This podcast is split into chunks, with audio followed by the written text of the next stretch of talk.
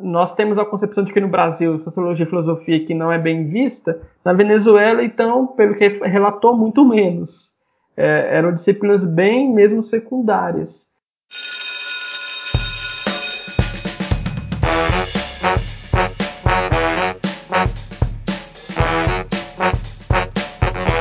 Olá, alunos, olá, professores. Olá, você que não é aluno, não é professor, mas está aqui com a gente da escola pública, gosta do conteúdo, acompanha o conteúdo assim como o nosso convidado, o Rômulo, que é, assim, estuda a educação e entende a educação muito mais do que alguns professores que conheço, especialmente. O meu nome é Luciano, você já sabe, e eu na sala de aula, eu era aquele menino que sonhava com uma caixa de lápis de cor da Faber-Castell, sabe aquela caixa gigante, 24 cores, não é a 12 não, eu quero 24 cores, mas eu nunca tive, eu nunca tive, a nossa família malemar tinha dinheiro para comprar um lápis e borracha e olha lá.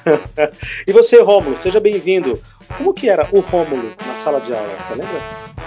Olá, Luciano, obrigado. Claro, lembro sim. Eu era aquele aluno que ficava ali no meio termo da sala, nem no fundão nem na frente. Ficava ali nos dois grupos, conversava com o pessoal ali do, do fundo, o pessoal da frente, ficava ali na, naquele muro. E assim como você, eu também tinha um sonho. Também era uma caixa de lápis de cor, mas era uma dos Cavaleiros do Zodíaco, que naquela época era o desenho em alta da criançada. E eu tive esse sonho, não, não foi possível realizá-lo. É, eu também vim de uma família pobre e, e, naquela época eu não lembro o preço, mas assim, eu sei que era muito caro e minha família minha família não tinha condições de comprar. Mas era um desejo que eu realmente tinha, de ter essa caixa ali com com a, a imagem do, dos cavaleiros e tudo mais. Qual que era o seu preferido? Ah, o Yoga. Yoga Cavaleiro de Cisne. Aí outra pergunta. Hoje você pode comprar essa caixa do lápis de cor. Você comprou? Não, não porque não acha mais, né? Da, não da, acha? Da, da, daquele jeito ali. Mas eu já pensei, já, já pensei nisso já sonhos que só fazem sentido na época, né? Hoje a gente tem grana para comprar 10 caixas de lápis de cor, mas não compra, não quero.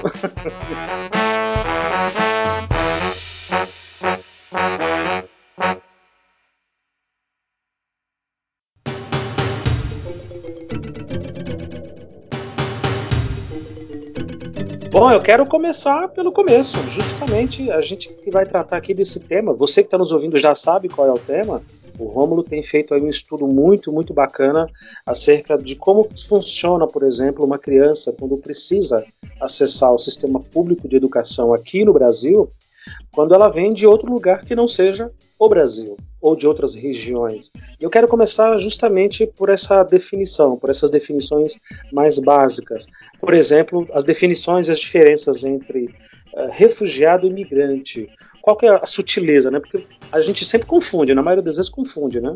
Sim, sim, e é normal, porque é um, é um campo de estudo que trabalha com diversos conceitos e que eles são bem similares, em, em termos de escrita, de, de ouvir o som também. Então, por exemplo, a diferença entre migrante e imigrante.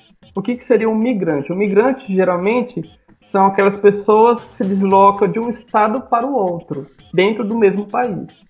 Poderíamos falar aí da migração nordestina para São Paulo. Seria um, um exemplo de migrantes, os migrantes nordestinos. No caso também, há outros autores que usam o termo migrante também para falar de pessoas que se deslocam de um país para o outro. No caso, seria justamente esse movimento, esse deslocamento de um país entre o outro, aí nesse processo também seria como migrante. No caso do imigrante, seria o deslocamento a nível internacional, no caso de um país para o outro. Então, por exemplo, eu vou migrar do Brasil para os Estados Unidos, ou do Brasil para a França, ou do Brasil para Moçambique. Então, seria aí um imigrante. E aí, eh, por exemplo, se eu sair do Brasil para os Estados Unidos, nos Estados Unidos você é um imigrante. E no Brasil você é um emigrante. O que, que seria o imigrante? É aquele que sai do seu país de origem e vai para o novo país. E no caso do refugiado, ele é diferente do imigrante. Por quê? É também um deslocamento internacional, mas o que altera aí são as motivações. E essas é para mim a palavra central, central: motivação. No caso do imigrante, a motivação sugere-se que ela é de forma voluntária. Por exemplo, é, motivação de se mudar de um país para o outro, para estudar, para obter melhores condições de trabalho, para obter um melhor salário, para se reencontrar com uma família e dentre outros motivos. No caso do refugiado, a migração é forçada. Por que forçado? Porque ele é forçado a sair de seu país devido à perseguição. E a perseguição pode ocorrer por motivos religiosos, políticos, sociais, étnicos e também de violação de direitos humanos. Então, podemos citar o caso da Síria, os refugiados sírios que precisaram sair de seu país devido à guerra civil. Alguns outros saíram devido à perseguição religiosa do Estado Islâmico contra o povo cristão ou contra também outras etnias e, e outras é, pessoas também de outras religiões. Né? O Estado Islâmico, por exemplo, ele perseguia é, outras de denominações do Islã, os xiitas e sunitas, então havia uma perseguição ali e, e, um, um, combate entre esses dois grupos, que também gerou perseguições. Podemos também falar do caso da Venezuela, que gerou uma grande massa de refugiados devido a conflitos políticos e, e, e sociais no país. E no caso não foi uma migração voluntária, foi uma migração forçada, assim como o caso da Síria. No entanto, esses termos, eles nem sempre são são fechados, nem sempre são muito claros. Podemos falar, por exemplo, da questão da, da migração econômica. Como eu falei, o imigrante ele migra de forma voluntária. E aí uma das motivações geralmente é o trabalho, é, melhores salários.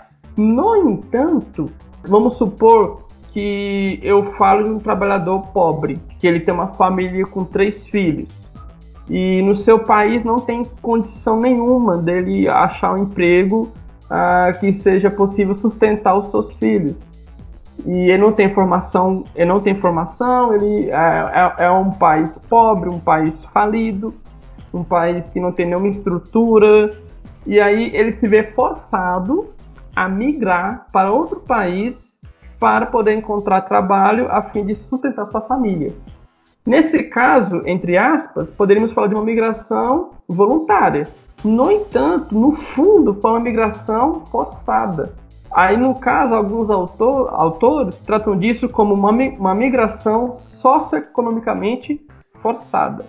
O maior exemplo que o pessoal dá em relação a isso é o caso dos bolivianos. Muitos bolivianos saíram de seu país porque não tinham ali condições de se sustentar, um, um país da América do Sul pobre. Tem um, um sistema onde a população, em boa parte, é analfabeta, não, não, não estudou, e aí eles vê como opção a migração para o Brasil, especificamente ali para São Paulo, que é uma, uma grande quantidade de, de, bolivianos. E essa migração, poderíamos falar que é uma migração socioeconomicamente forçada, apesar de ser voluntária. Uh, um outro exemplo também que demonstra é, é, essa complexidade seria também o caso dos haitianos. Os haitianos em 2010 é, sofreram um terremoto, um terremoto que matou muita gente. A partir desse terremoto, o Brasil recebeu também uma grande massa de imigrantes, de haitianos. Mas olha só que interessante, é, conceitualmente os haitianos, mesmo sendo forçados a migrar devido ao terremoto, eles não poderiam ser considerados como refugiados porque categoricamente eles não foram perseguidos. A migração deles se deu um desastre climático. Poderíamos falar informalmente de refugiados ambientais, mas é, na legislação e conceitualmente não há uma definição para refugiados ambientais. E aí o que, que o Brasil fez? O Brasil, na, naquela época, o governo brasileiro, vendo que a situação dos haitianos era uma situação de vulnerabilidade e uma situação de caso humanitário, eles criaram um visto humanitário, que é um visto para imigrantes em, em situação de vulnerabilidade, e esses imigrantes passam a ter os mesmos direitos dos refugiados e, e passam a ter acesso a documentos de forma mais fácil e mais ágil também. Então, isso é só para você ter uma ideia de como o assunto é complexo. Sim, é um assunto muito, muito complexo. Desde o primeiro instante que a gente se encontrou aí por essas esquinas da internet, essa maravilha da tecnologia nos permite isso, né, da comunicação, de você aí de Goiás, eu aqui de São Paulo, a gente poder trocar essa ideia e abordar o tema que que é tão caro e que é tão importante para tantas milhões de pessoas. Eu acho que literalmente milhões, né? O fluxo Sim. de migração, imigração de refugiados no mundo hoje é uma realidade de milhões, né? Sim, com certeza. É, uma coisa que eu costumo falar muito é que o, o Brasil ele sempre teve um histórico de imigrações muito forte. Isso faz parte da, da história do Brasil. É, no entanto, nós costumávamos ouvir muito. Eu Vamos pegar ali a linha temporal de 2010 até 2019. É, em 2010 ali, 2011, 2009, 2008, quando a gente falava de imigrantes, de refugiados, a gente pensava logo em São Paulo, Rio de Janeiro, que são grandes cidades, ou então é ali em estados fronteiriços, que fazem fronteira com outros países. Então, estados como Goiás, ou como Mato Grosso, Piauí, esses estados assim mais é, distantes desses eixos, não, não se ouvia muito falar da questão de, de, presença de imigrantes, presença de refugiados. No entanto, de 2010 a 2019, houve uma, um grande movimento, houve grandes ondas migratórias. Poderíamos falar aí é, dos sírios, dos haitianos, dos venezuelanos, isso dos mais famosos, fora outros grupos, como os cubanos, os bolivianos. E aí, com essa grande massa de, de, de imigrantes, de refugiados, acabou que se pulverizou esses grupos para quase que todos os estados brasileiros. Então, hoje, aqui em Goiânia, é normal eu sair na rua e encontrar é, refugiados da Venezuela, com placa, pedindo dinheiro, pedindo ajuda. Ah, eu vou depois a gente vai falar um pouco mais sobre isso, mas, por exemplo, eu vou numa escola aqui em Goiânia e em uma sala de aula a professora dá aula para crianças de até quatro países, numa sala de aula com 30 alunos. Então, essa era uma realidade que até uns 5, 6 anos atrás, por causa de Goiânia, era impensável. Hoje já é uma realidade que acontece em várias escolas da cidade. Esse apanhado que você fez aqui ele é super esclarecedor pelo seguinte: a minha família toda ela é migrante, né? Ela essa migração feita dentro do país, né? Que você explicou aqui claramente para a gente entender. Uh, toda a minha família é nordestina, toda a minha família veio lá do Nordeste, Bahia e para São Paulo, justamente nessa migração que teve forte aí da década de 60 e as décadas de 1970 também. Então aqui em São Paulo, uh, eu, meu irmão, nossos primos, a gente cresceu com essa ideia de que a gente, na verdade, não era daqui, né, daqui de São Paulo. Nós não, não éramos daqui. Nós éramos filhos de pessoas que nasceram em outros lugares. E eles faziam questão de dizer isso pra gente o tempo todo, né? Finais de semana, quando se junta naquela reunião familiar, todo mundo sempre contar histórias de como que é na Bahia, como que é no, nos outros lugares que eles moraram e tal, e a diferença daqui de lá. Então a gente teve essa ideia, essa, essa, esse cenário montado na nossa cabeça ao longo da vida inteira, ao longo de anos da nossa infância. Aí eu fico imaginando como que seria, por exemplo, para uma pessoa que vem de um outro país, com um outro idioma, muitas vezes, como você já comentou aí, de um outro continente, uma cultura, uma religião, uma, uma visão de mundo absolutamente diferente, totalmente diferente da nossa, e ter que lidar com toda essa maluquice que é o Brasil. Esse país tão múltiplo, tão diverso, tão com tanta variedade genética, com tanta variedade de, sabe, de, de cores e, e, eu fico imaginando a loucura e o idioma que não é fácil, né? O português não é um idioma fácil. Eu fico imaginando como que não é isso na cabeça dessas pessoas. Pior ainda, como que não é isso na cabeça das crianças? E é aí que a gente vai discutir junto aqui no nosso tema.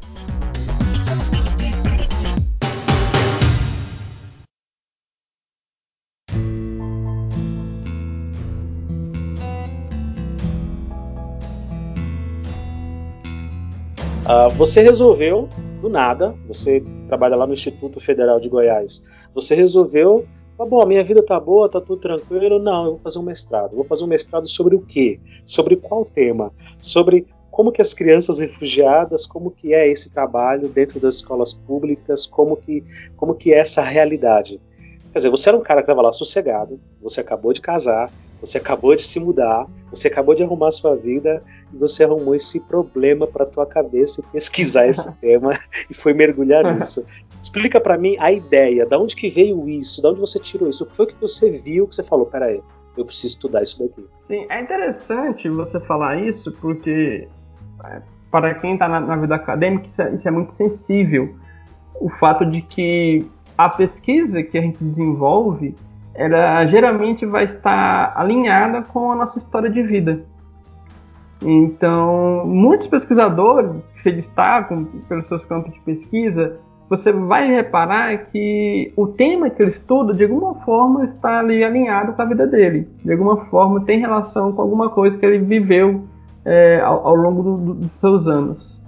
No meu caso, por exemplo, assim como você, eu também sou um migrante. Meus pais vieram do Maranhão para o estado de Goiás. E eu nasci no estado de Goiás, mas toda a minha família é, é do Maranhão. E mesmo assim, na minha infância, eu, eu me mudei é, para quatro, cinco, seis cidades. E ao longo assim, do, até, os meus, até os meus 18 anos, geralmente. Então eu mudei muito.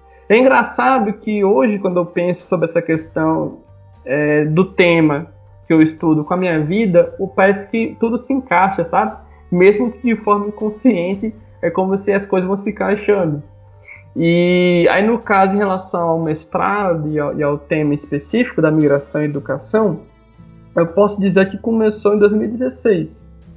Uh, 2016 não, desculpa, em 2014 2014, eu, juntamente com alguns amigos, desenvolvi, desenvolvemos uma ONG chamada Missão Peregrino, que era uma ONG que desenvolvia, que desenvolvia projetos eh, de ação social no Brasil e em outros países. A nossa primeira viagem seria para o Paraguai, para desenvolver um, um trabalho de ação social em Assunção, que é a capital do país. E aí a, nós iríamos nos reunir em Foz do Iguaçu, e ali com a equipe toda reunida em Foz, nós pegaríamos o ônibus e iríamos a, até a cidade. E naquela época estava muito forte a questão da, da guerra da Síria é, e dos refugiados que estavam saindo do país e, e, indo para outros continentes, outros, lugares. O Brasil era um desses lugares visados pelos sírios. E especificamente Foz do Iguaçu. É, é, é, era, era uma cidade também que estava recebendo uma grande quantidade de, de, de sírios. Uh, a cidade em si ela, ela, é bem diversificada. Você encontra árabes, você encontra pessoal, pessoal da, da Ásia, gente com, com, com vestimenta muito diferente da nossa, cultura muito diferente da nossa. Tudo isso é uma cidade, como Foz do Iguaçu. E, e ali, com a equipe reunida em Foz, para poder ir pra, para o Paraguai no, no dia seguinte, nós conseguimos é, conhecer uma família de refugiados sírios que saíram de Damasco e para, para o Brasil devido à perseguição que eles estavam sofrendo, especificamente pelo Estado Islâmico, que estava ali aproveitando da guerra para poder ampliar o seu território. E eu lembro que, conversando com a mulher, ela tinha um menininho de, de dois anos, mais ou menos, dois ou três anos, e ela me disse que quando ela, ela fez a mudança para o Brasil, olha só a situação. É, ela e o marido caíram uma bomba do lado da casa deles, destruiu tudo, matou os vizinhos deles. E eles precisaram pegar um, um avião. Eles já, já, tavam, já, já, eles já estavam visando outros locais para poder se refugiar. Nisso, o Brasil era um dos países que estava abrindo a, a fronteira com mais facilidade para poder receber essas pessoas.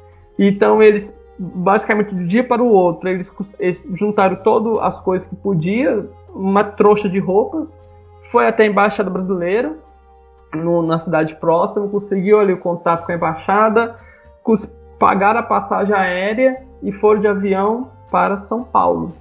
E foi uma viagem aí de mais ou menos aí 20 horas, mais de 20 horas. E um detalhe muito importante: a mulher estava grávida de sete meses. Caramba. Sete meses. E aí fez essa viagem, chegaram em São Paulo sem falar nada. E, e no caso foram para Foz do Iguaçu, porque sabiam que, que havia ali uma comunidade de árabes.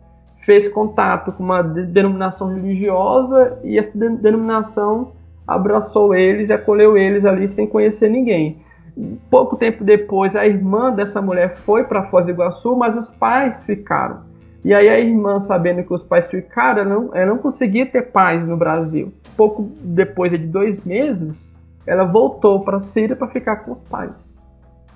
E aí eu conheci essa mulher e aí eu vi o menininho, né? O menininho estava ali já aprendendo português, a mãe também estava ensinando o árabe, também o inglês, porque eles, eles tinham previsão de mudar para a Europa ou para os Estados Unidos. E o menininho, ele chegou em mim, estendeu os braços para eu pegar ele no colo, e ele começou a brincar comigo. E aí, quando ele começou a brincar, eu lembrei, não sei se você lembra, daquele caso do menino que morreu na praia. Ah, é... sim, aquela foto icônica, né, do, da criancinha sim, morta, né, de bruços sim. na praia, sim, é verdade. Isso. Aí eu, eu com aquele menino naquele braço, eu fiquei imaginando justamente isso. Que aquele menino poderia ser mais um caso de morte na praia, ou em outro contexto mas poderia ser mais um caso de morte gerado pela guerra. E aí eu comecei a refletir quantas crianças da idade dele também já não haviam morrido lá na Síria, ou, ou nessa passagem né, de, de um país para o outro. E aí, a partir disso, eu comecei a, a se interar pelo tema, a se interar pelo assunto da, da, da migração para o Brasil. E aí, no caso, a questão da Síria foi o ponto de partida.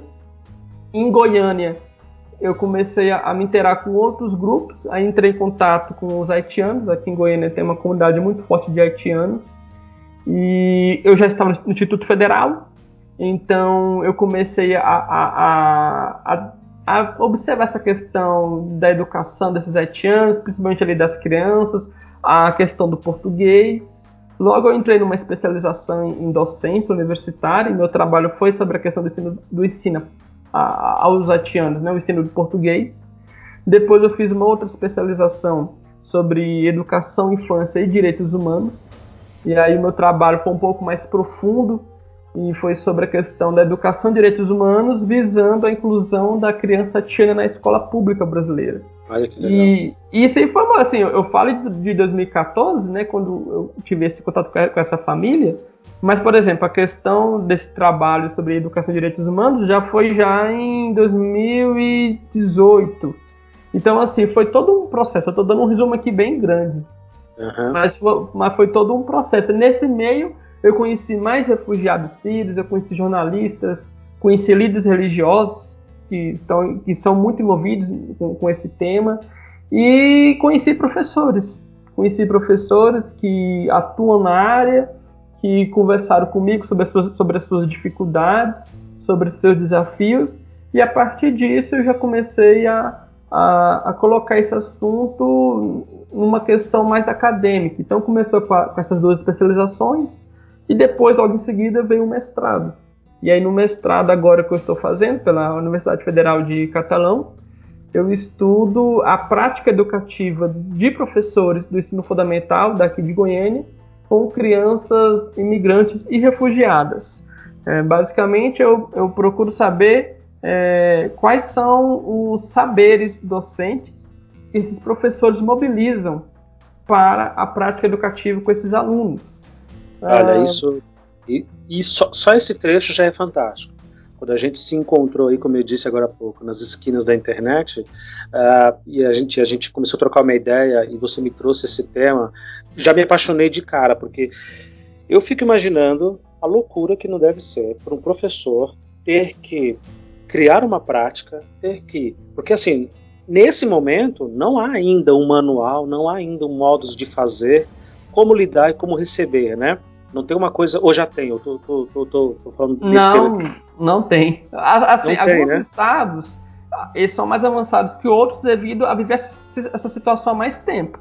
São porque Paulo. A, porque a realidade né? forçou, né? Isso, isso, a realidade forçou. Então, São Paulo é um exemplo, Paraná é outro exemplo, mas Goiânia é tudo muito novo. Então, está é, assim, começando eu, agora. Porque assim, Romulo, eu fico pensando, dada toda a dificuldade que a escola pública no Brasil inteiro já enfrenta, dado toda a falta de material, a falta de estrutura, a formação dos professores, e aqui eu me incluo 100% nisso, que é precária, que é uma formação ali automática, conteúdo, sabe, teórica, pura e simplesmente teórica. A gente tem muito pouco contato com a prática e com a realidade das escolas. A gente, na época de formação, a gente não tem contato com aluno, né? Tirando lá no estágio no final, mas aí não conta, né? Então a gente estuda muito pouco a prática pedagógica mesmo.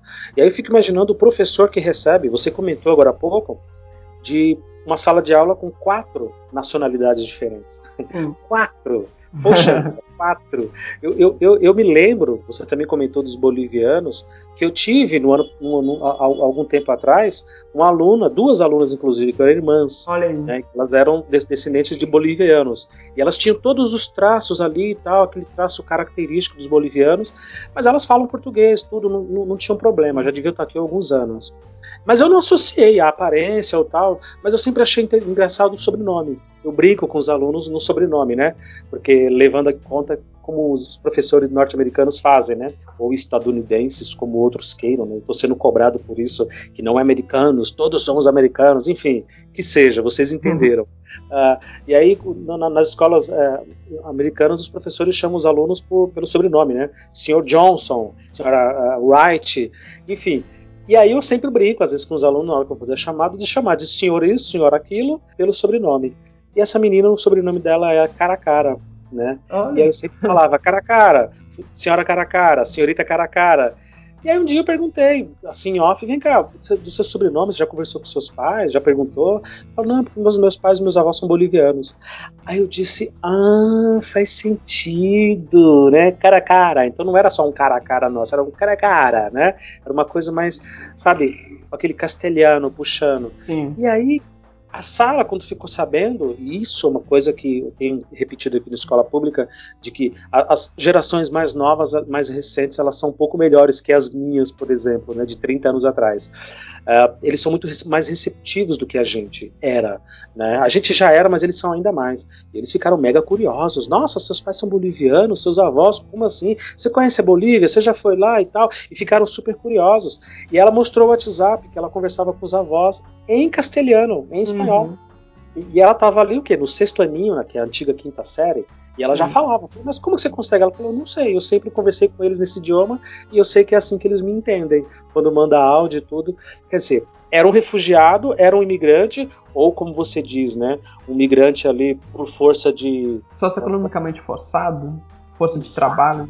Exato, que alguns autores, você disse, não reconhecem como refugiados, né? Isso. Porque eles, eles, eles tinham outras opções, quando na verdade a gente sabe que não tinha, né? Uhum. Eles saíram, era um miserê danado e, e, saíram forçados pela guerra chamada fome, né? Isso. Então, assim, esse estudo que você se propôs a fazer, e aqui a gente já entra de verdade agora no assunto finalmente, é para mim é super interessante, é fantástico. Eu já vou te cobrar que assim que estiver pronto, ou que você puder me mostrar, eu vou querer muito ler, vou querer muito acompanhar, porque para mim é fascinante. Como professor de uma escola pública, dentro de sala de aula, ter que lidar com isso e tudo que você está coletando e acompanhando e vivenciando do que é que esses professores estão passando, eu vou te falar, eu estou fascinado. É um tema que me interessa muito, muito, muito. Uh, quatro países, é isso mesmo? Você teve uma sala de aula, conversou com professores que tinham quatro nacionalidades diferentes numa mesma sala? Ano passado eu fui nas, nas escolas que eu iria realizar pesquisa para poder obter autorização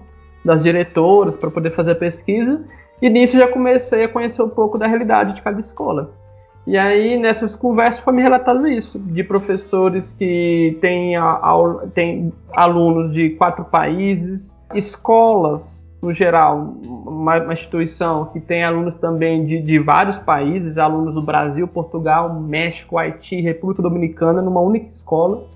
E, e também, nesse caso, também é, eu ouvi diretores relatando o caso de professores, que em uma única sala ah, tem alunos de, de, de, quatro países. É interessante que no caso da diretora especificamente que me falou isso, aí eu inclusive até comentei com ela ah, que interessante. E aí, uma das minhas é, bases de pesquisa, comentando com ela, é para que depois os resultados possam virar uma espécie de curso de formação continuada para olha esses só. professores.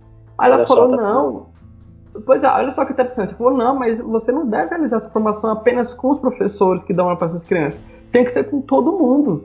inclusive com quem não dá aula, porque essa é uma realidade que eles vão se deparar futuramente aqui na minha escola. E mesmo que não vão se deparar, se vocês tiverem esse conhecimento que você quer compartilhar, eles vão ajudar outros professores que podem ter situação semelhante. Então, assim, é, olha só que interessante. Uma, uma diretora. Uma coisa... É, olha só que uma coisa está crescendo, né? Sim, sim. É, é, é, isso que eu, que eu busco também é, enfatizar na pesquisa. Que esse tema ele, ele, tem a possibilidade de trazer uma transformação muito grande na, na, na educação, dá um salto mesmo sabe? Tanto em termos quantitativos, de uma professora ter quatro é, países dentro de uma sala, como em termos qualitativos também, em, em, questão de ensino, de método. Eu vou te dar outro exemplo que eu ouvi dessas visitas que eu fiz ano passado para obter a pesquisa, para obter autorização para realizar a pesquisa.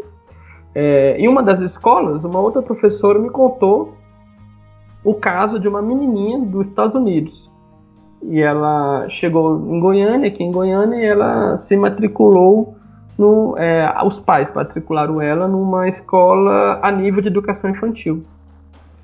Aí eu vou entrar também na parte teórica da minha pesquisa, que é a prática educativa saberes docentes.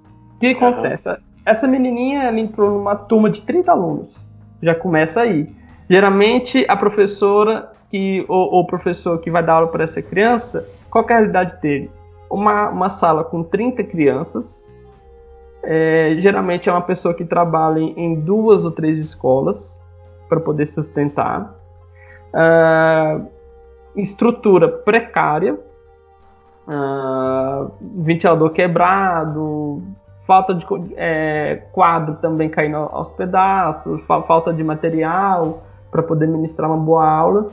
E no caso desse aluno imigrante, a tendência geralmente é dela não, não ter apoio. E aí eu faço muita comparação com crianças que têm necessidade, que têm uma, uma deficiência física. Uh, geralmente tem professor de apoio para essa criança.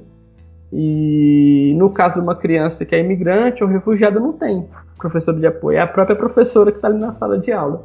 É, e o apoio da, do, do, aluno com deficiência, tanto física como deficiência intelectual, deficiência mental, é raro, tá? É, é um direito, né? As crianças hum. ter, deveriam ter, mas é raro. Nós temos discutido bastante isso aqui também, esse, esse tema.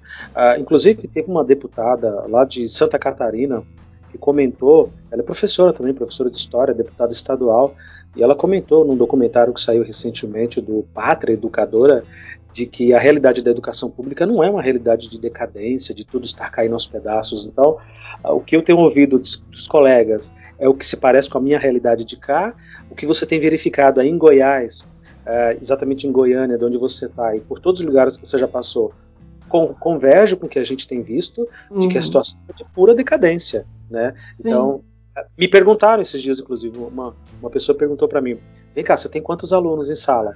Eu digo: olha, no mínimo 35. Como que você consegue corrigir o caderno de todos eles? Não consegue. E como é que faz? A gente se vira como pode, mas não consegue. Você consegue acompanhar o aprendizado de todos os 35 rigorosamente ali, de todas as salas que você tem, de todas as escolas que você dá aula? Não, absolutamente não. Infelizmente. Hum. Isso é muito frustrante. Aí você coloca esse ingrediente aí que você está me trazendo numa criança refugiada que seguramente fala um outro idioma, seguramente tem os seus traumas, tem uh, traumas não só de estar tá mudando totalmente de ambiente, de verem os pais passar pelo que estão passando já há alguns anos. Questão de bomba, você acabou de falar de um lugar que explodiu uma bomba e que destruiu hum. todo o caso, os vizinhos, eles tiveram que sair às pressas. Quer dizer, é, é uma coisa de maluco, é, é, um, é um, cenário hum. realmente de filme isso daí. E uhum. é, mais uma vez te dou os parabéns porque é uma ideia excelente do teu estudo. Uh, então assim, converge, né? O que você está dizendo aí de hum. escolas caóticas, decadentes e sem qualquer estrutura, vai imaginar que a gente vai colocar lá um professor para dar um apoio, um suporte para esse menino, uhum. essa menina que veio de outro país, que está refugiado. Imagina, imagina. Então é, é, é, muito interessante, né? Aonde que isso vai dar, né? Como que esse pequeno ser que está ali naquela sala de aula estudando, como que ele vai conseguir desenvolver né, o seu aprendizado? Isso é muito interessante. No caso, Luciana, o caso dessa professora. Aí o que acontece? Aí a, a secretaria também não, não tem, tem como apoiar, porque para a própria secretaria é um tema novo, eles não, não têm ainda equipe para lidar com essa situação. e, a, e, e, e aí a, a, secretaria vai buscar ajuda em um, em um nível mais acima, também não, não, não sabe. Como não existe falei, nem estudo, né? O seu estudo, no caso, ele está sendo pioneiro em muitos sentidos. Não Isso. existe nem base acadêmica para falar assim, ó, temos aqui alguém que verificou e encontrou saídas, encontrou meios, uhum. encontrou uh, falhas e, enfim, tudo que você vai desenvolver ao longo do seu projeto. Mas não existe nada, né? É novo para todo mundo Sim. isso, né? Justamente, se, se fosse um estudo em São Paulo, você já encontra muita coisa. Mas aqui em Goiânia está tudo num nível muito simplório ainda, não está nos primeiros passos. E, e, olha só que interessante, aí entra a questão da pesquisa. Essa professora, ela então tem uma criança dos Estados Unidos, juntamente com uma sala com mais 30 crianças brasileiras. E aí entra os saberes docentes. Ela vai ter que mobilizar o saber pedagógico, que é aquele saber que ela aprendeu na sua formação inicial. E aí, aí entra a questão da, da didática, entra a questão das teorias pedagógicas, de autores dentro do, do, universo da pedagogia. E ela vai mobilizar esse saber pedagógico que ela aprendeu para poder ensinar essa criança. Só que aí, além disso, essa professora, ela por acaso, ela dominava o inglês. Olha só que interessante. E aí ela já começa, por acaso, ela já começa a mobilizar um, um, outro, um outro saber, que é o saber de conhecimento específico. É um saber específico que ela tinha, que era o inglês. Então, ela dava aula para as crianças brasileiras em português e dava aula para a criança americana, é, olha só eu, né? Estadunidense, americana, em inglês. Aí nisso, os menininhos vendo ali fica todo mundo assim fascinado. Tanto pela a, a criança ser de outro país, como, pra, como pela própria língua também. E aí que idade os meninos. Que idade ah, 5, 6 anos. Uhum. Na, na, educação infantil, nessa, nessa faixa aí de 4, entre 4 a, a 6 anos. E, mas aí, nesse caso, caso, mas aí nesse caso, Romulo, essa, essa menina vindo do, dos Estados Unidos é considerado refugiado também, não? Não, não, nesse caso é imigrante. É, ela veio, é, é, veio porque uma parte da família dela estava aqui também, veio morar todo mundo junto aqui no Brasil. Seria o imigrante. Mas aí o que acontece? Aí os coleguinhas vendo aquilo começaram a pedir para a professora ensinar inglês para eles, para que eles pudessem conversar com a menina. Fantástica, fantástica. E aí a professora separa um tempo da aula. Olha só, isso não estava no currículo lá da educação infantil ela separa um tempo. Aí, aí, a gente já entra já para uma outra questão, que é o saber curricular. Olha só que interessante. Ela separa um espaço da aula e coloca no currículo é inglês para crianças da educação infantil. E aí os meninos começam a aprender inglês, e aí ao longo do tempo eles começam a conversar com essa menina em inglês, pequenos diálogos, mas já começam a conversar. Até que no final do semestre, essa professora monta um coral apenas com músicas em inglês. E essas crianças apresentam para toda a escola. Olha que bacana, hein? A, a professora fez os limões aí uma limonada, né? Sim, Ela, sim. diante de uma situação adversa de uma aluna falante de língua inglesa, tão pequenininha ainda, né? Ali na época de praticamente sim. alfabetizar, praticamente teve que alfabetizar essa criança em português. Ela aproveitou a oportunidade. Olha, eu, eu admiro cada vez mais essa, esse ser chamado professor, viu? Porque realmente quando ele trabalha e faz bem feito, não tem para ninguém. É, é, uma profissão mágica e fez ali uma, uma, uma revolução, né? Porque Sim. mobilizou toda uma sala para que falasse, para que aprendesse frases e, e coisinhas ali para se comunicar com essa outra aluna.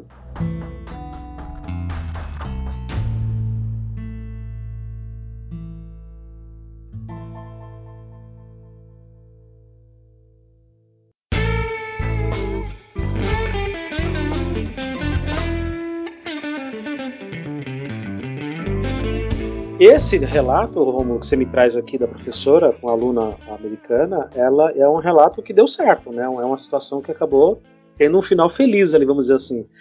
Mas não é sempre assim, né? Não, não, não, não é. E, e há dois relatos que mostram também esse outro lado da moeda. O primeiro relato aconteceu com uma criança de São Paulo. É uma criança síria, uma menina, na verdade, já estava ali já no, no ensino fundamental, na segunda parte do ensino fundamental, já na pré-adolescência, e ela veio é, como refugiada de guerra da Síria para o Brasil, os pais morando em São Paulo, e ela foi estudar numa escola pública, e no caso, usando um véu, que é uma característica ali da, da religião dessa menina. E chegando na escola, os colegas começaram a chamar ela de mulher bomba. E, come, e também, é, por várias vezes, tentaram arrancar o véu da cabeça dela. E aí a menina, ela ficou de tal forma traumatizada que ela ficou um ano sem estudar aqui no Brasil. E no caso, por exemplo, do véu, é uma questão que atinge o íntimo porque refere à, à cultura dela, à religião dela. Então, é uma coisa que machucou muito essa, essa menina. E aí, no artigo, ela fala: olha, eu saí da Síria é, por causa da guerra, por, por medo de, de, de morrer. Eu chego aqui no Brasil pensando que eu vou encontrar paz e lá na minha escola eu também sou perseguida. E eu fico de tal forma com medo de ir para a escola que eu não consigo sair de casa, eu fico um ano sem estudar. Poxa, isso, isso é muito triste, isso é muito triste. Ah, isso mostra hum. também, você bem disse, o outro lado da moeda, né? A escola, hum. ela infelizmente é um microcosmo muito cruel. E a Sim. molecada, quando ela quer, ela é extremamente cruel. Imagina, chamar a menina de mulher bomba porque usa um véu e fazer toda uma associação, toda uma, uma ligação ali é, negativa, uma ligação não muito boa acerca da origem da menina. Que pena, que pena. Eu torço para que ela siga se recuperar e tudo dê certo. Agora, eu vou, o outro caso foi uma professora que me contou. Não é da, daqui de Goiânia, é de outro estado. Foi uma ocasião que eu participei de um congresso e eu estava na mesa redonda desse congresso e eu tive a oportunidade de falar sobre o meu tema de pesquisa. E aí acabou o evento, essa professora veio falar comigo. Eu já era uma senhora e aposentada e eu lembro que a primeira coisa, ela me viu, ela foi até mim e ela não falou nada. Ela não falou nada, Luciana. Ela apenas me abraçou e começou a chorar. E aí ela se acalmou, respirou, se apresentou, falou o nome dela e contou a história dela. Falou: Olha, Rômulo, é, eu me aposentei há, há dois anos apenas, bem recente, e no final da minha carreira eu percebi que eu era um fracasso como professora que eu fracassei na minha carreira. Aí eu vi que ela estava emocionada, ela foi, sentou, sentei com ela, ela contou a história dela. Ela falou o seguinte, que ela havia recebido duas crianças de Bangladesh na, na escola. Caso, ela não conseguiu estabelecer uma relação de ensino com essas crianças, tanto pela língua como pela cultura também. E essas crianças na sala de aula ficaram reclusas, no canto, isoladas. E a professora se esforçando, se esforçando, mas ela não conseguia estabelecer uma comunicação com essas crianças, não conseguia estabelecer uma relação de ensino com essas crianças. E aí, as outras professoras, percebendo isso, e também ali a coordenação, a diretoria, chegaram nessa professora e pediu para que ela encaminhasse as duas crianças para o psicólogo, porque as crianças deviam estar com autismo. Olha Caramba. só. E aí, essa professora, ela pega, vira para o corpo docente e fala: olha, vocês acham que o problema está nas crianças, mas não é. O problema está em nós. Nós somos o problema, porque nós não conseguimos ensinar elas. Então o problema não está nelas, o problema está na gente. Nós não conseguimos acessá-los, né? Então Isso. esse é o problema, né? Isso. E aí essa professora vai a, atrás da mãe, conta para a mãe toda a situação Aí a mãe vai, tira os, os, os, os meninos da escola, eles ficam mais ou menos dois anos sem estudar, até aprender o português, bem, é, de uma base boa, para aí sim entrar na escola e, e perseguir, é, no caso, continuar com os estudos. Que idade que tinha as crianças, você sabe dizer?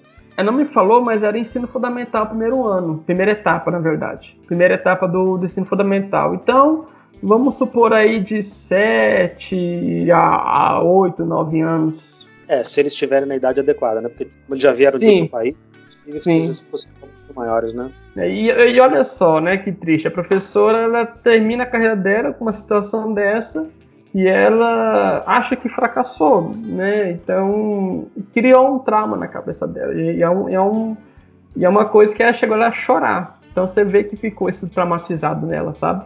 É, são os pequenos fracassos nossos de cada dia, e no caso aí da professora que fez esse relato para ti, um fracasso de uma vida inteira. Eu compartilho, compartilho. E se ela estiver me ouvindo e se esse episódio chegar até ela um dia, um abraço para ela e tenho certeza que ela realizou coisas muito boas ao longo da carreira.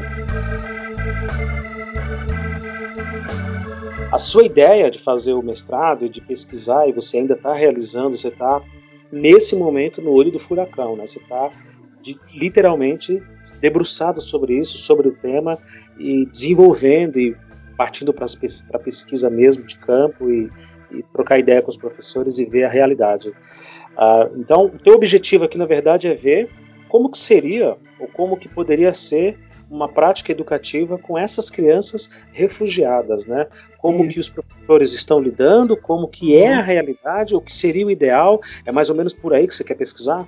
Isso, isso mesmo. No caso, seria tanto com alunos refugiados como com imigrantes.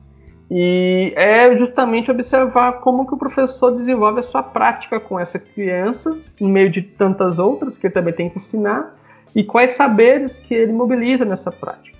E aí, nesse contexto, há vários desafios. Por exemplo, o desafio da comunicação, a adaptação curricular, em alguns casos é, não, não, se precisa fazer, em outros casos o professor acha que deve fazer, o, o, por exemplo, o caso que eu trouxe da professora né, da, da educação infantil, que adicionou no currículo ensinar o inglês, foi uma espécie de adaptação curricular que ela fez para poder inserir as crianças brasileiras na cultura da criança americana. Uh, tem também a questão da comunicação com os pais, que é uma, uma outra área também que é importante.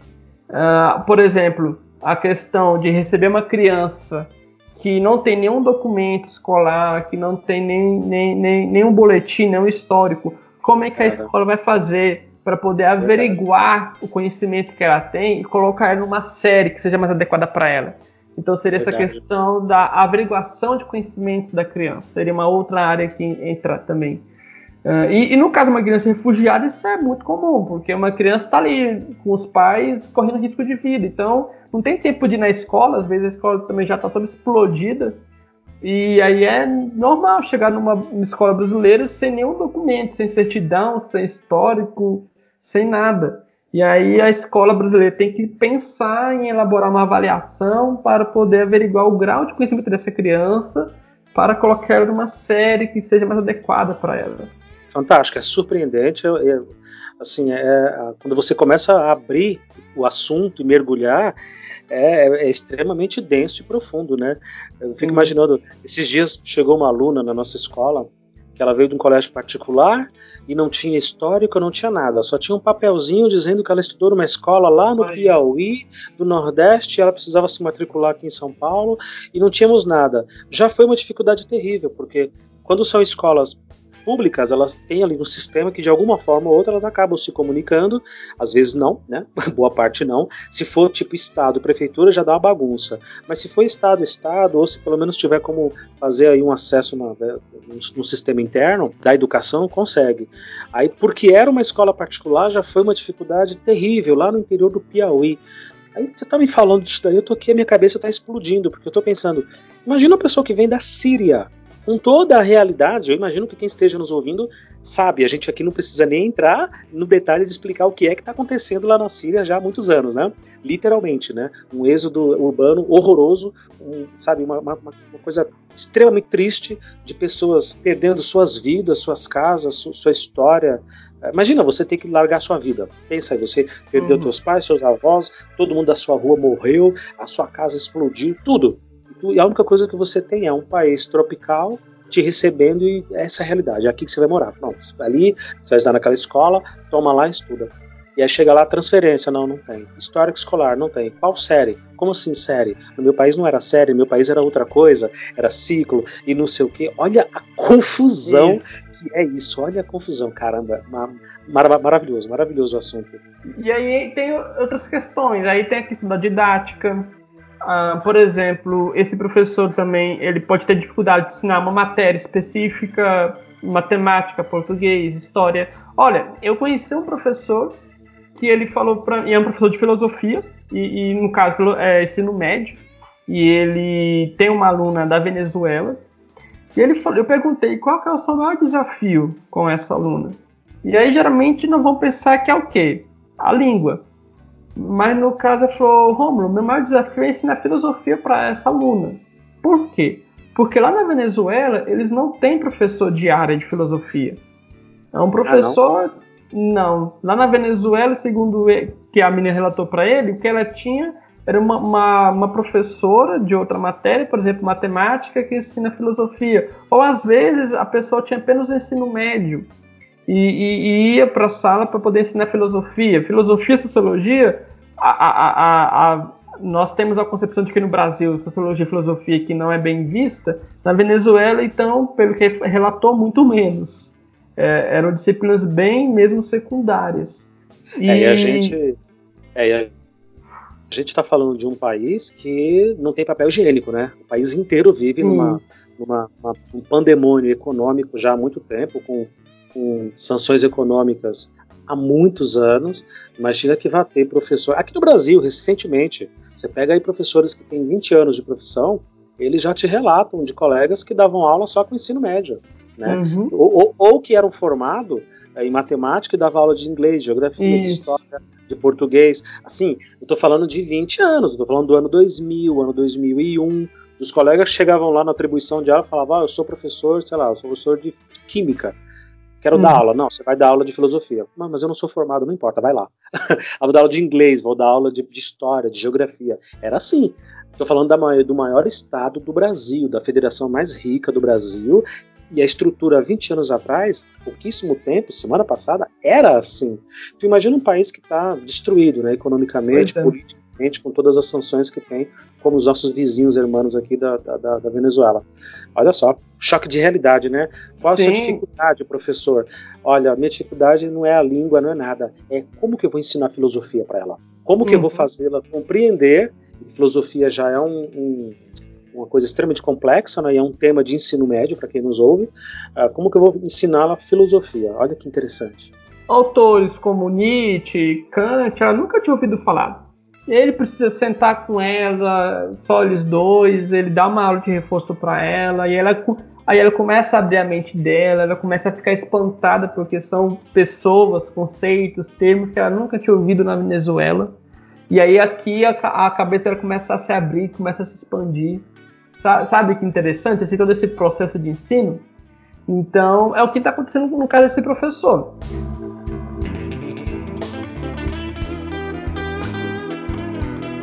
Luciano, você vai perceber que eu, que eu, conto muitas histórias, mas é uma forma de ilustrar na prática o tema, sabe?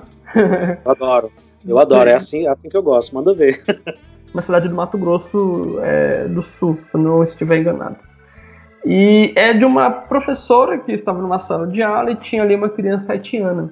E aí, essa professora compartilha ali na sala a história da Chapeuzinho Vermelho com, com as crianças.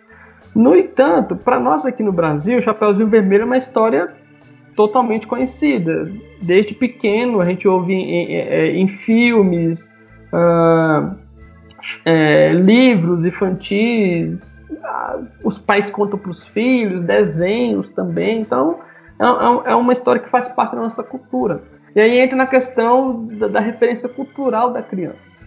Olha só que interessante. Não, essa história não fazia parte da referência cultural daquela criança do Haiti.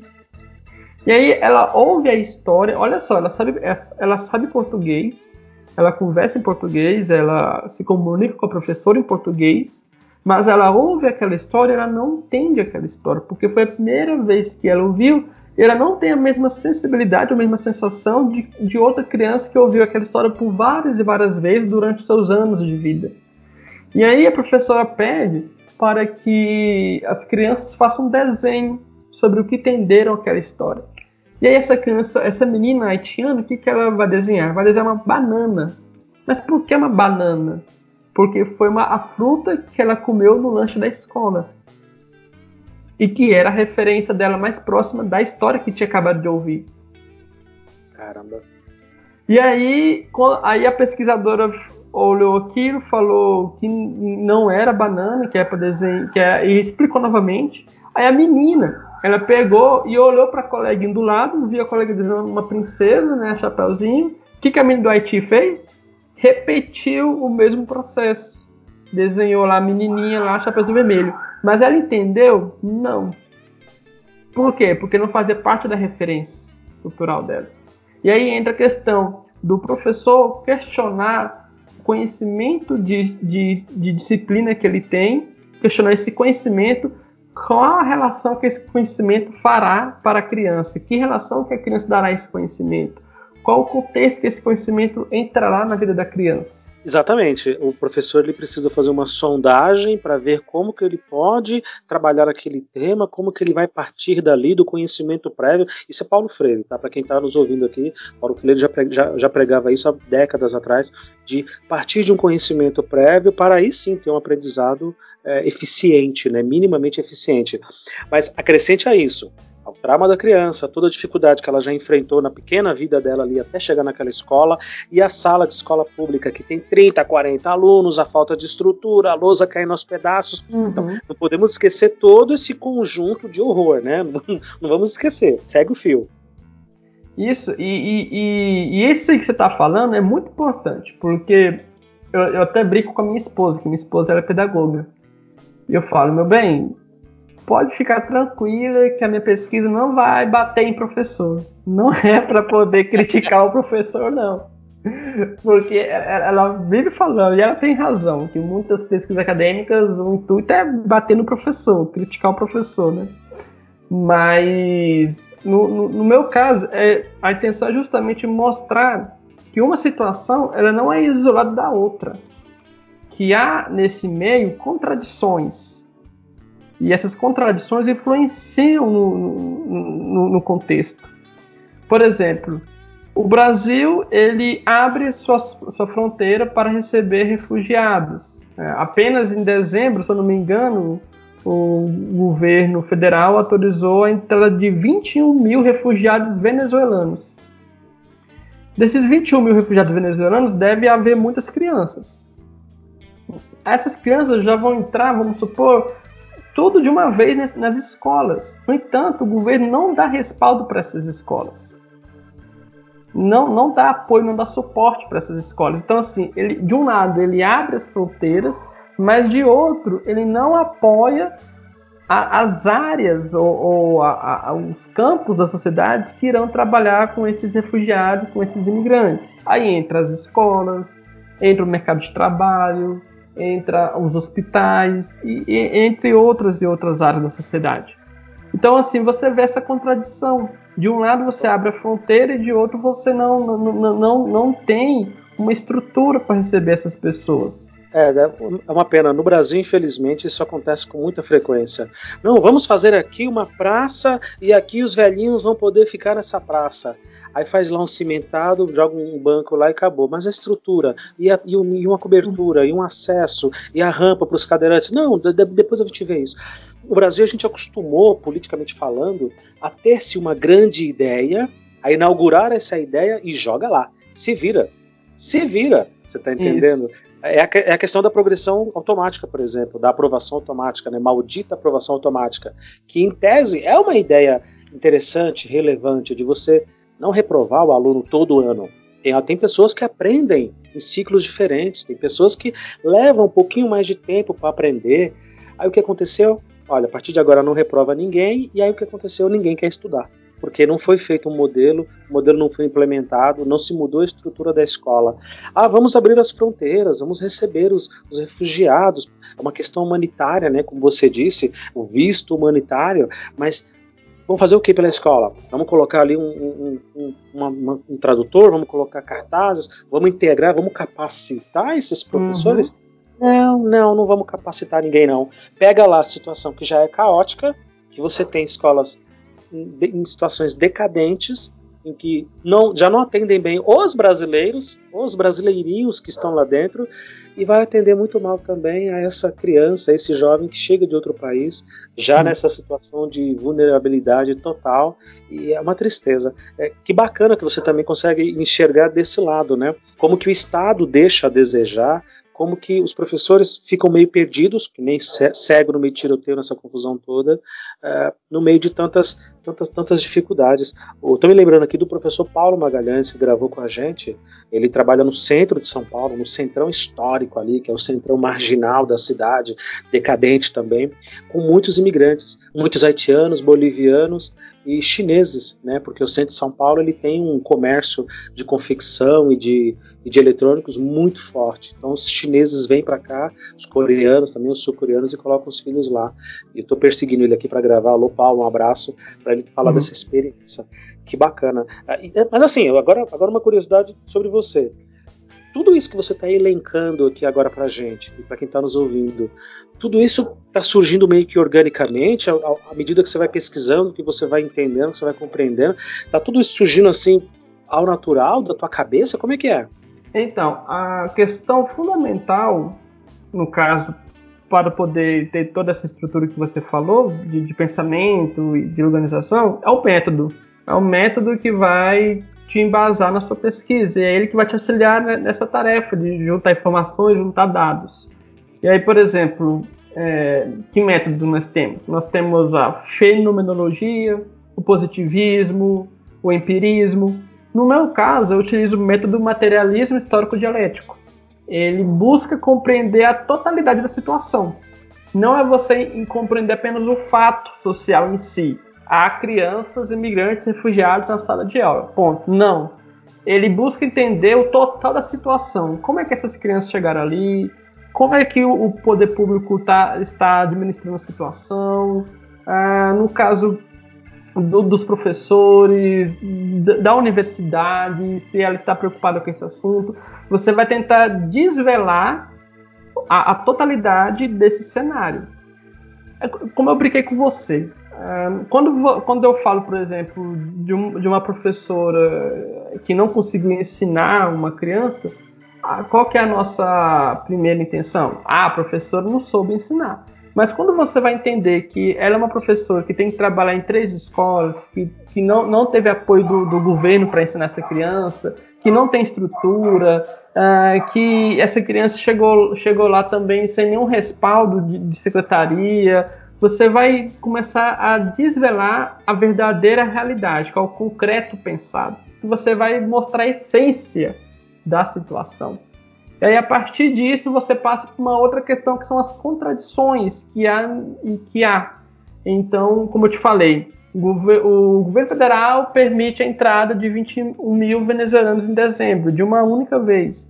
Mas, por outro lado, não há um respaldo. E aí, olha só que interessante. O respaldo seria apenas pelo governo federal? Não. O governo federal ele tem muitas iniciativas, mas e o governo estadual? E o governo municipal? E aí você começa a entender ainda mais a essência da situação. Você vê que é todo um ciclo, sabe? Que, o, o vamos supor, o possível é, fracasso escolar de uma criança refugiada não está na criança ou às vezes não está no professor, mas está em todo um sistema que às vezes é feito justamente para que essa e outras crianças possam fracassar.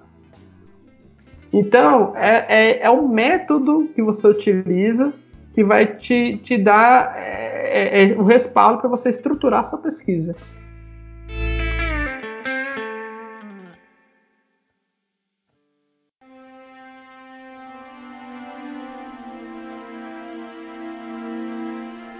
Está me fazendo lembrar de uma das frases mais clássicas que existem entre os professores, que é eu não estudei para isso, né? Eu não fui treinada para isso, eu não fui capacitada para isso. Uh, desde quando eu comecei minha carreira, eu, eu, uma das muitas frases que eu ouço mais, mais e mais. Essa frase sempre foi atribuída, por exemplo, quando a gente entrava numa sala e tinha lá uma criança com uma deficiência mental, uma deficiência intelectual, e às vezes é muito difícil lidar, né? E saber no turbilhão ali de 30, 35, às vezes 40 alunos, às vezes mais, de lidar com aquela criança e com a necessidade, a carência específica daquele estudante ali. Tu imagina colocar agora um aluno refugiado, um aluno imigrante com essa situação de trauma, com tão pouca estrutura. Olha, o Brasil realmente é um país fantástico, é um país maravilhoso, muito grande, muito rico, A gente é um país muito rico, somos apenas desiguais, né? Uma, desigualdade brutal. Mas nós somos Sim. um país muito rico, mas a gente tem esse governo, esse Estado, né? Quando eu falo de governo, eu falo do partido ABC, ou do presidente ou governador ABC. Eu falo do Estado, com, com E maiúsculo mesmo, de uma maneira geral. A gente tem esse Estado, esse governo que insiste em não trabalhar direito, em não fazer as coisas direito. Seria tão simples, né? Seria tão simples. Uhum. É, quantos anos a gente está falando de refugiados? Quantos anos nós estamos falando de guerra e Estado Islâmico, do ISIS e, e, e sabe a questão da Síria? Quantos anos nós estamos falando de, de, de Haiti? Poxa, o, o, terremoto no Haiti tem muitos anos, né? Centenas de milhares de pessoas morreram ali. Se eu não me engano, 250 mil pessoas no mínimo morreram ali.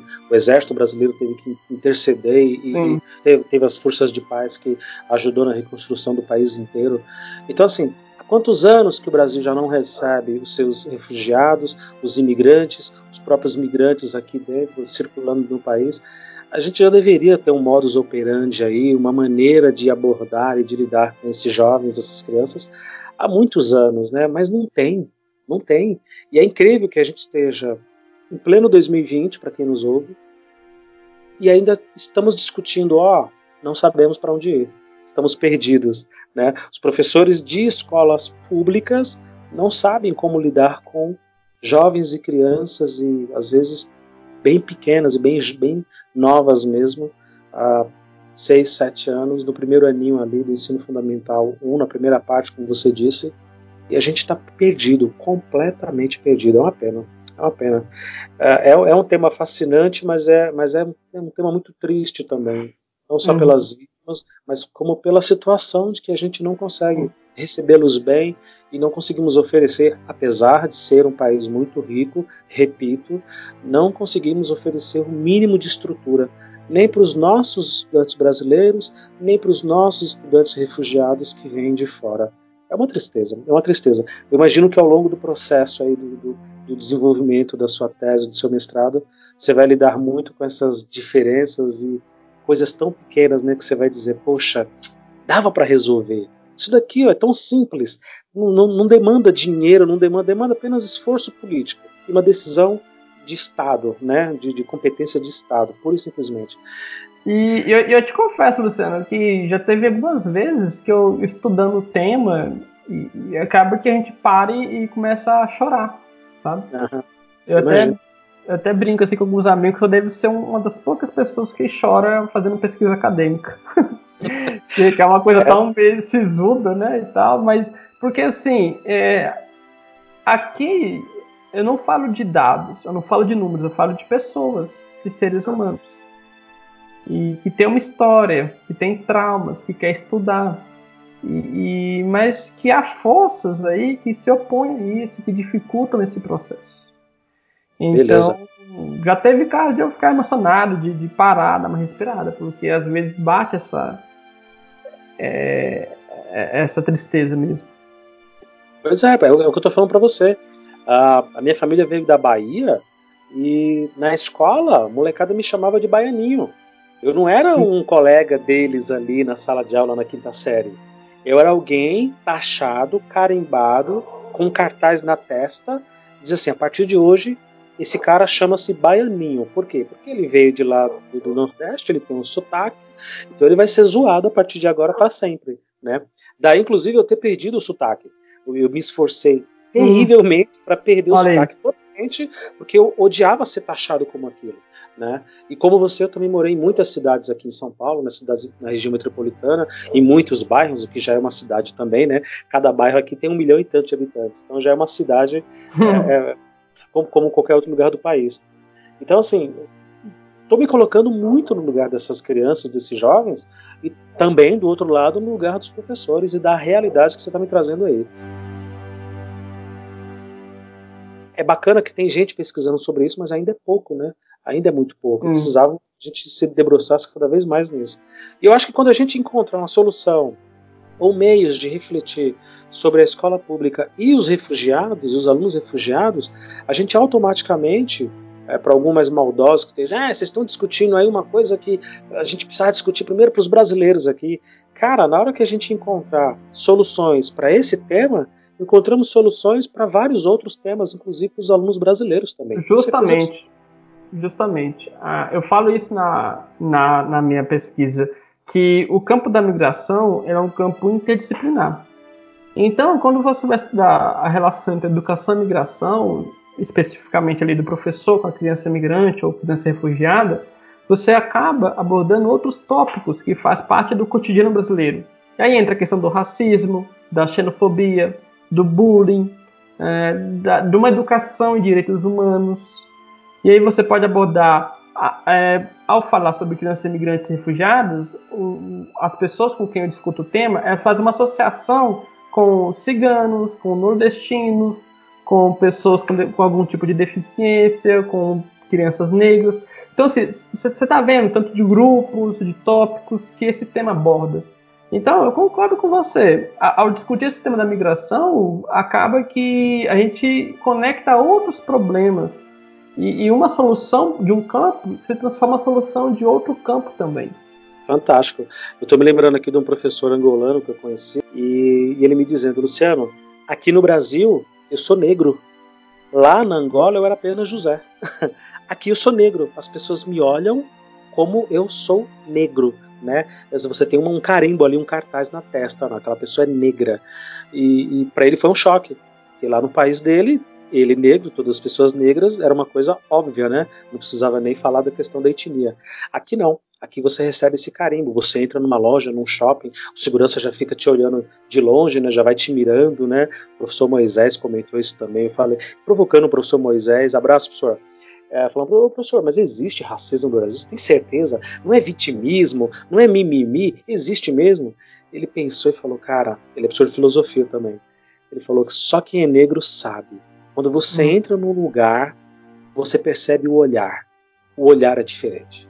O olhar do segurança, o olhar do dono do estabelecimento, o olhar é diferente. Você hum. sente o peso, o tecido do ar fica mais pesado, né? Ele brincou, e lógico, isso não, não é um assunto longe disso de brincadeira, mas ele tentou trazer essa, essa, essa ilustração. Rômulo, eu quero te agradecer muito.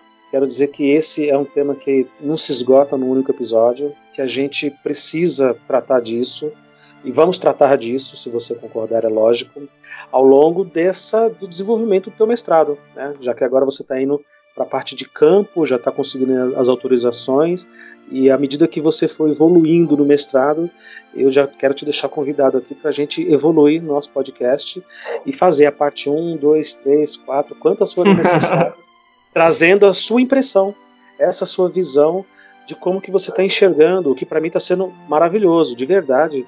A, a, parte do Estado, a parte das famílias, né? você trouxe aqui o depoimento pessoal de pessoas que você conheceu, que vieram da Síria, a, a parte da criança, como que ela lidar, a parte dos outros alunos, a parte dos professores, são muitas partes, né? são muitos universos aí.